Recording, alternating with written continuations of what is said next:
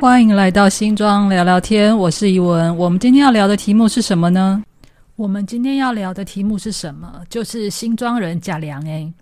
贾良 A 呢，一直是台湾人的最爱，因为台湾的地理位置刚好横跨热带跟亚热带气候，热的时候基本上多过冷的时候，所以饮料啦、冰品深受台湾人的喜爱。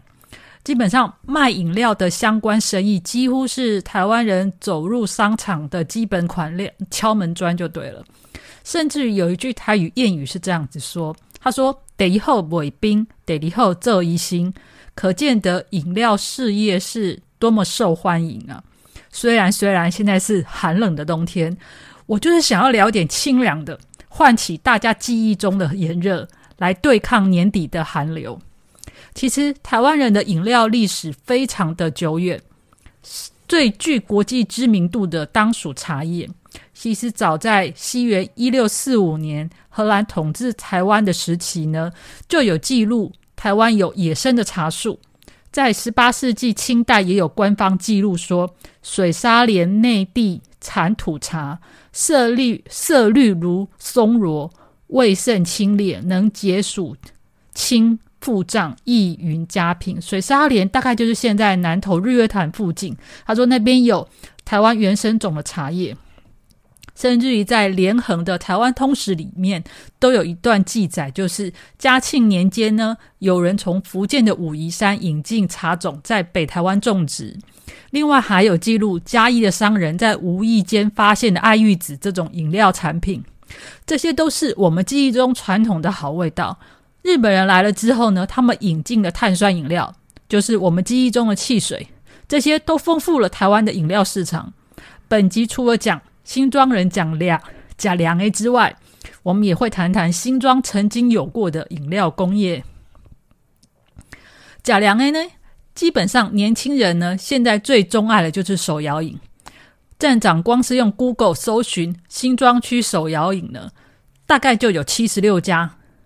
如果这一天出两百杯，等于一天在新庄最少有一万五千两百杯以上的动能哦。假设说我这一杯收五十块钱的话，一天的营业额就有七十六万了。这还只是保守估计，我们还不包括超商卖的那个饮料跟咖啡这些部分。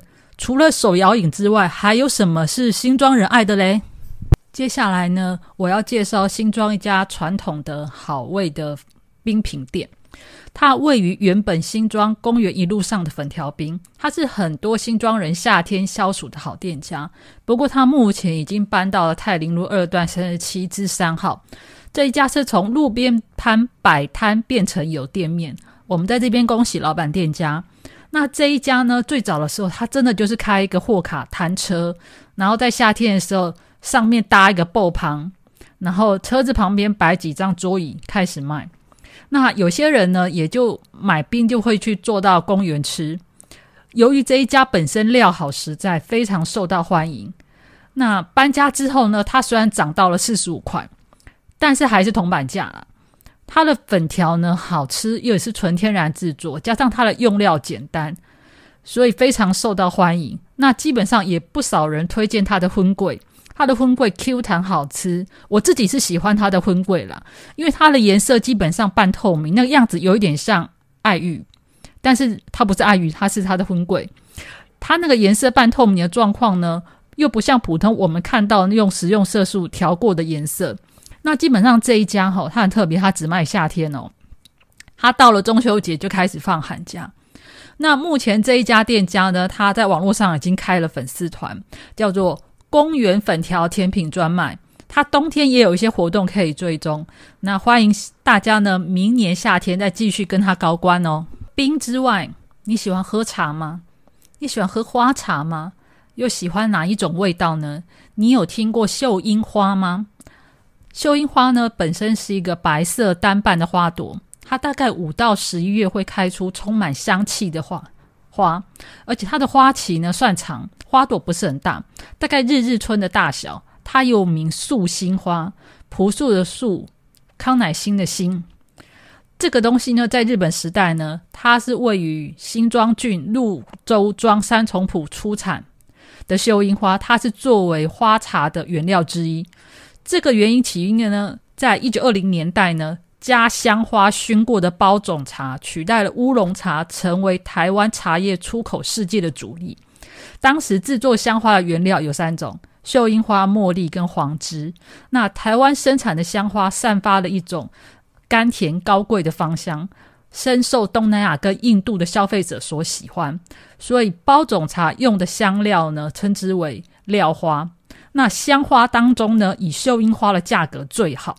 根据一九二五年《日新报》的记录呢，当时香花成本非常高，其中呢，秀英花就要一百二十元，茉莉花只要五十八元。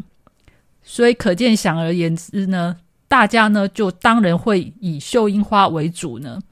新庄郡在当时除了潞州庄之外，还有三角也有送秀英花，那也就是这边讲的三角，现在叫做泰山。不过秀英花呢，它不是日本人的，它不是日本带来的。它在一八八零年代呢，由中国广东潮州的林达携带这个秀英花的花种种苗到三重埔种植。那因为市场行情太好了，所以它沿着淡水河畔的泸州三重这一片种植。那为什么会选择在泸州三重这里种植呢？这跟茶叶的出口是有关系的哦。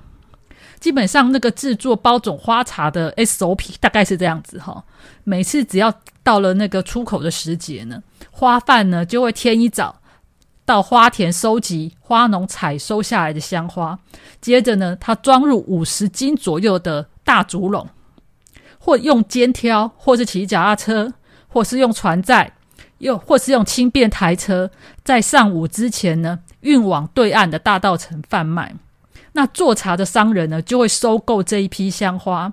那接着呢，他们浸泡在水中一夜，加入夏秋两季采收的乌龙茶叶，然后呢，他来放到锅中去，看锅中里面去烘干它。烘干之后，他要再剥去它的花瓣，加工变成包种花茶。接着呢，再由大道城的码头出发，销往厦门、南洋。欧美大陆等世界各地爱茶人的手上，也就是说呢，淡水河的两岸形成了包种茶产业链的聚集。既然花这么浪漫，我们不能只讲工业，不能只讲铜钱，我们要来一点浪漫的文学，浪漫哈。接下来呢，我就要念一段连横他在《道江野春词》里面所写的一首诗，他诗里面是这么形容哦。大桥千尺枕江流，画舫笙歌古渡头。隔岸素心花似雪，香风吹上水边楼。哦，这真的是太棒了！我们真的可以想象一下哈，联合呢，他就站在大道城的江山楼上，他正听着义旦唱曲，看着沿岸的风景。他在这个时候闻到对岸飘过来的秀英花香，然后即兴写下上面这些诗句。哦，这个真的是太高档的享受了。秀英花呢，即使到了国民政府时代呢，它在三重、泸州一样还是有在种植哦。只是后来呢，呃，后来因为城市的发展呢，这些花田就慢慢消失了不见。不过呢，目前还是有很多 NGO 的团体呢，他努力的富富裕秀英花，他也是希望呢，这一段历史可以在下一代里面被知道。接下来呢，我要帮大家复习一下。记得我在第七集的时候有聊过美国人在新庄的故事吧？当中我记得我说了一段话，就是美军当时驻扎台湾的时候，引进非常多美国式的娱乐，其中有一款东西呢，叫做可乐饮料，它几乎也成为了美国在全世界的化身。那你有听过百事可乐吗？我记得我小学毕业的时候，纪念册上面很流行写百事可乐。也就是说，它除了是一个饮料之外，它在当时也成为了对我们六年级来讲，它也变成了一种祝福的话语。它是一家全世界知名的饮料公司，那它跟台湾还有新庄又有什么样的渊源呢？我最早看到它这个名字跟台湾的消息呢，是可以看一九六四年联合报的黑白集里面当中有提到，当年呢。美国卸任的副总统尼克森，他以平民的身份访问访华，当时的“华”是指中华民国台湾哦。联合报用非常乡民的口气在形容，他说他尼克森能屈能伸，之前是搭专机来台湾，这一次是搭民航机坐二等舱来，而且他的身份非常特别，他是美国百事可乐公司的法律顾问，他来台湾，他来亚洲拓展业务。这一篇黑白集。是当年十一月写的，你看黑白集，感觉起来真的历史很悠久，现在还看得到黑白集。当年呢，在十一月写这一篇，他说他是四月来到台湾，见了很多人，有蒋中正总统，然后沈昌焕、于大为、彭孟祺、叶公超、孙运璇。那毕竟尼克森曾经是美国副总统，就算他已经卸任成为平民了，政府还是用很高的规格去接待他。他一九六五年又来了一次，还是用相同的民间身份。不过，根据国家档案局的资料呢，他在一九六五年回去之后，他写了一封信给总统府秘书长张群，他直接问他了一件事情，就是百事可乐商标权的问题。这里头呢，写了几件事情，是第一个，可口可乐跟百事可乐分别在一九三五年跟一九四三年呢，跟中华民国申请的商标注册，有效期限为二十年。可口可乐呢，在一九五五年申请商标权展延通过后，百事可乐在一九六四年申请展延，却遭到政府拒绝。为什么？为什么？其实美国人就很想知道为什么。好，经济部呢，在一九六六年一月呢，跟高层提出了一个汇报，他大概的意思是说，百事可乐呢，曾经以百喜可乐向商标局申请展延注册，被驳回。他的原因是。我国的商标法第十一条第二项明定，他人以其标章之全部或主要部分作为商标主要部分之一者，人应受其约束。他白话文的意思就是说，可乐、扣啦被认为可口可乐商标的主要部分，百事可乐申请商标的时候，里面有可乐这两个字，所以经济部就以这一条呢驳回了百事可乐的申请。好，也就是说，你申请商标，你不能有可乐或不能有扣啦，你只能用百事或者是四百，你不能用可乐就对了。听起来有道理，对不对？但最后他还是进来台湾市场。中华民国政府是怎么处理这件事情的呢？好。经济部呢，在同年七月九号，可口可乐的董事长法力来台湾觐见蒋总统的时候，就直接跟他讨论起商标的问题。他希望呢，哎，也就是说，台湾经济部希望可口可乐不要以“克拉”或者是“可乐”这个字作为商标主要部分。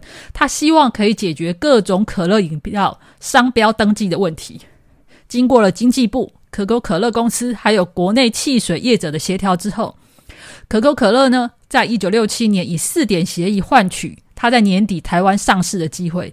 这四点协议里面，其中有一条，他就放弃追究使用可乐这个商标，追究放弃追究使用可拉或者是可乐这个商标权的问题。也就是说，他成功了排除了商标问题。但是百事可乐在当时还是不乐哦。为什么？你们知道吗？因为国内的厂商群起反对，为什么又来一家外商公司要来抢我们的生意呢？国内汽水业者提出一个理由，他说，行政院曾经发布命令说，在一九六八年发布一道命令说，关于国外的饮料厂商来台设厂的产销业案件，为了保护本国的业者，今后三年内他们不再接受申请，所以饮料工会希望行政院不要再黄牛这件事了。好，当年呢，有一家叫做康乐实业股份有限公司取得了美国百事可乐商标授权，它资金也到位了，而且在台北县新庄镇购置了两千平的土地，准备设厂。但因为这件事情关系，他只好暂停在台湾销售的计划，一直到了一九七零年，百事可乐才能正式在台湾上市。好，这个工厂呢，在当年的。新庄新输入一百四十九支一号，占地高达两千平。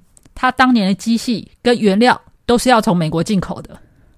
那也就是说，其实早年啊，台湾真的有很有很多非常重要的民生工业跟国际大厂都在新庄设厂，带来的工作机会还有美国的管理制度。我不晓得呢，各位听众或者是你们家里的长辈，有没有人当年在里面上班？那康乐实业它除了制造百事可乐之外，它还有两款其实也蛮知名的副产品，一个叫华年达柠檬汽水，一个叫七喜。我对华年达不太有印象，但我对七喜到目前为止还非常有印象，是它真的是很多呃把费啦，然后火锅店，甚至于呃牛排店里面附加当饮附加在那个饮料机上面的品牌七七喜汽水。那各位有没有印象哈？在早年汽水公司很流行一种抽奖活动，就是打开瓶盖就有奖品。当我常常抽到再来一罐，有那跟百事可乐有关的抽奖趣闻呢？是在一九七一年七月六号，《联合报》有一段记载，他说，当年大学联考考场有个国公生，他陪哥哥考试，他因为口渴。就买了一瓶五块钱的百事可乐，结果抽中了当时的最大奖二十三寸电视机。天哪，喝一杯饮料就有电视机耶！真的是我没有想到，饮料公司的本这么粗啊，口袋这么深，喝瓶饮料就可以换电视。天哪，我真的是难以理解啊！不过呢，不过欢乐的时光真的非常短暂。一九八五年呢。康乐实业就传出周转不灵的消息，然后也发不出员工的薪水。真正原因是什么？其实我还查不太出来。毕竟百事可乐这种品牌没有卖不出去的问题耶。而且根据联合报的资料显示，当年饮料界有三大品牌：黑松、百事可乐、可口可乐，会发生资金周转不灵，恐怕不是销售本身的问题。那倒闭的原因呢？我只有在。一九八五年八月三十一号的报纸上面有提到，他说康乐实业跟中国旅馆还有泛亚巨子爆发财务纠纷，甚至于当时人事科科长拿他们家长辈的钱去帮公司周转，结果发生拿不回来惨案，然后呃当事人的那位长辈就跳楼自尽，真的是一件真的是一件人间悲剧。我也我也不晓，我也很难理解，就是说。